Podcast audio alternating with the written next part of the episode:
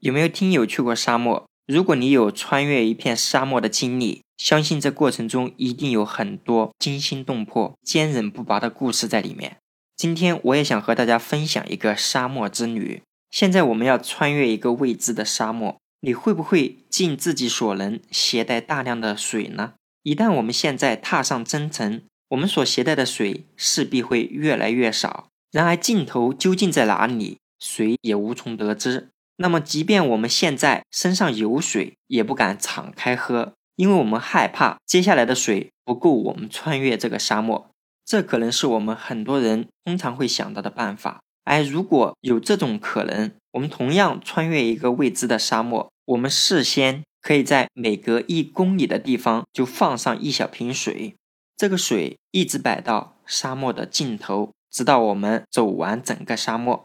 如果是探索这样的未知沙漠，你还会和之前一样吗？即便身上有大量的水，但却不敢喝，也不敢敞开喝。相信大家都不会再担心了。我们退休以后的生活，从经济上来看，和穿越一个未知的沙漠是一样的感受。等我们退休了，年轻时积攒的钱也已经比较多了，而此时我们已经进入退休生活，即便现在手里有钱。也不敢放心大胆的去消费，今年多花了，那后面要花的钱肯定就少。况且我们也不知道每个人的尽头究竟在什么地方，我们的养老生活势必会畏首畏尾。对于我们绝大多数人来说，关于未来的养老金有这样一种形式，你看是不是比较合适呢？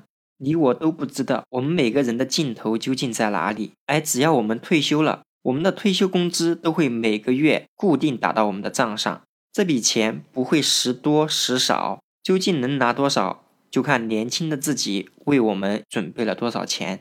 固定的养老金打到账上，就解决了我们前面所说的，即便现在有一大笔钱，但是不知道未来究竟怎么分配，免去了这样的尴尬。而且更重要的是，每个人都不知道自己的尽头在哪里，也不用担心啊。养老保险是可以给我们发一辈子的。我们能活到一百岁就打到一百岁，能活到一百二十岁，他就打到一百二十岁。你说这样的形式会不会比较适合我们做养老规划呢？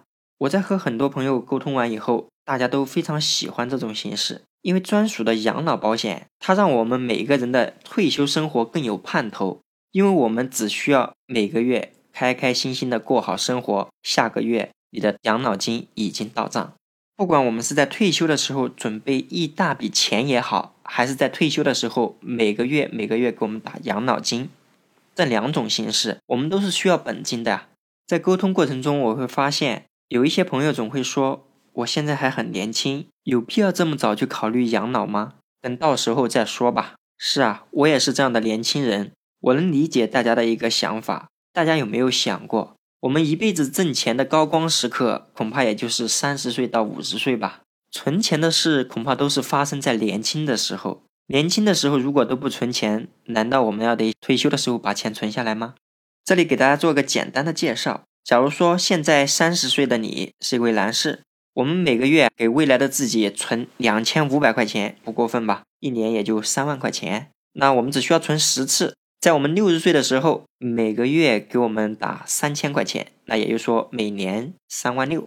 只要我们活着还有气，这个三千块钱每个月都会到账，不管我们是活到一百岁还是一百二十岁，照常给我们发。今天和大家分享的这个退休的沙漠之旅也就讲到这里，志勤期待大家的点赞、评论和分享。